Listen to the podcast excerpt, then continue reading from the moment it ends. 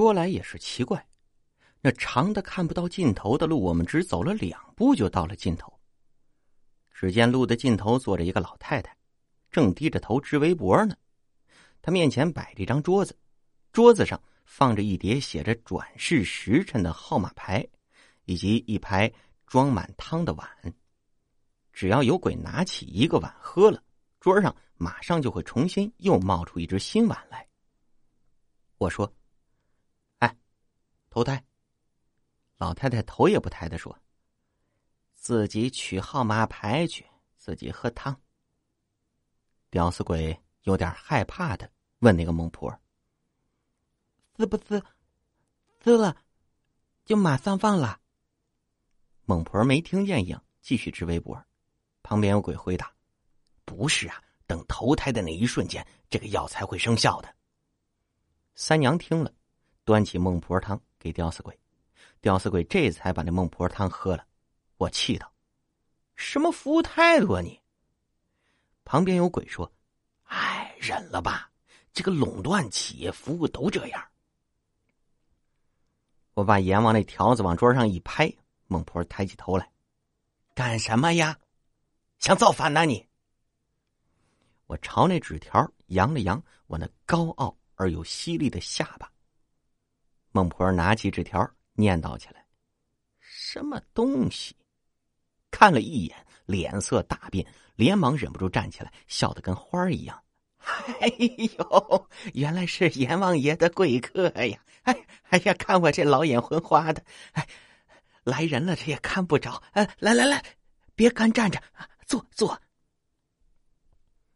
老花眼还能在围脖上绣爱老虎油呢？不屑的看他一眼，让吊死鬼拿牌子。孟婆又说：“哎。”你们还有什么需要的吗？吊死鬼说：“哦，能不能回去看看？”孟婆说：“啊，能，当然能啊！我去给你准备班车去啊，只要别忘了投胎。你想去阳界哪儿都行。”我们上了孟婆叫来的公车，刚上车就听见有人喊：“哎，女的我请啊！”一抬眼看见一脑袋反长着的司机冲我们笑呢，竟然还是之前那个。我说：“哎，哥们儿，你这脑袋还没挣回来呢。”那司机盯着坐在后座上的三娘说：“没事儿啊，这样看得清楚。”就这种好色之徒，简直就是我们男人的耻辱啊！看得我是无名火起，当时就挤到三娘旁边坐下了。三娘横我一眼，但是没生气。他对坐在另一边的孔婷说：“不要担心，你会投胎个好人家的。”吊死鬼叹了口气，靠着车窗，望着车外，悠悠的说道：“这样的景色，让我想起很多事。”我朝着车窗外面看了一眼，车正从阴间往阳界开着。外面黑乎乎一片，哪有什么景色呀？吊死鬼望着窗外又说：“我在那个小二楼，已经死了好多年了。后来听说，这房子的房东已经变成了一个姓马的。可是那来来的不多，我对他没有什么印象。我们房里虽然好多鬼。”可是，从来都没有什么交集。直到玛丽苏来，我记得那天窗外面的景色也是这么漂亮。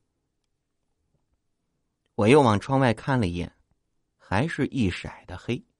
吊死鬼又说：“后来又来了三娘和云美，还有 Lady Gaga，那么热闹，哦真的是好高兴啊。”三娘柔声问。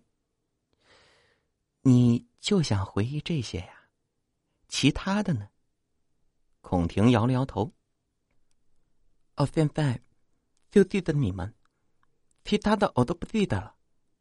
我说：“对，就应该这样啊！那些乱七八糟的事你就当个屁，把它给放了。”三娘笑吟吟的点头，忘了好，忘了好。说到这儿，忽然眼前一亮，车已经开到了村口的公共汽车站。下了车，我们往小二楼走。外面的天已经大亮了，Lady Gaga 正在门口的地上蹲着，不知道干什么呢。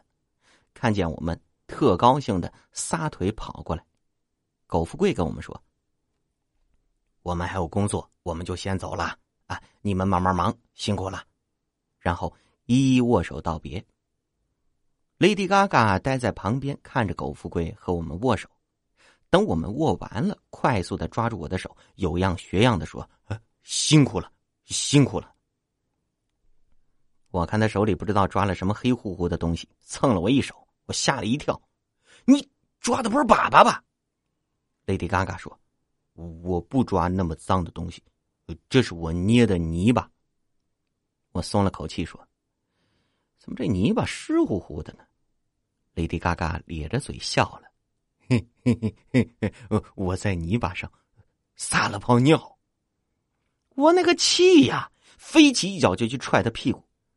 Lady Gaga 嘿嘿嘿的笑着，借力跳到三娘和吊死鬼的面前，伸着手喊：“辛苦了，辛苦了！”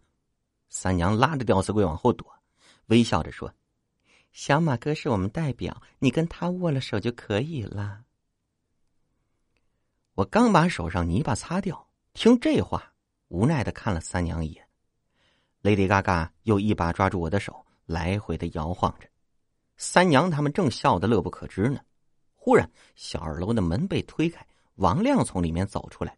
王亮说：“玛丽树，玛丽树。”然后一路小跑着过来，目光从我们脸上一一扫过，看到孔婷的时候，他忽然一愣，说：“你。”你，吊死鬼连忙拢起舌头，扭过脸说道：“不是我，不是我。”我正奇怪为什么他能看到我们呢，却看到云美从小二楼出来了，走到我们身旁，低声道：“我长了点牛眼泪，抹在他眼睛上了，还把之前的事情都跟他说了。你们怎么样啊？”我说：“唉，一言难尽呐。”三娘道。小马哥，你先回去还魂。这个事情啊，我来说吧。我回到自己的屋子，看着自己充满男子气概的身体，忽然想起自己还不会还魂呢。正犹豫间，听见貔貅喊了一声“进去”，顿时觉得头重脚轻，整个人飘起来，飘到自己身体上空，忽然一个倒栽，就掉下去了。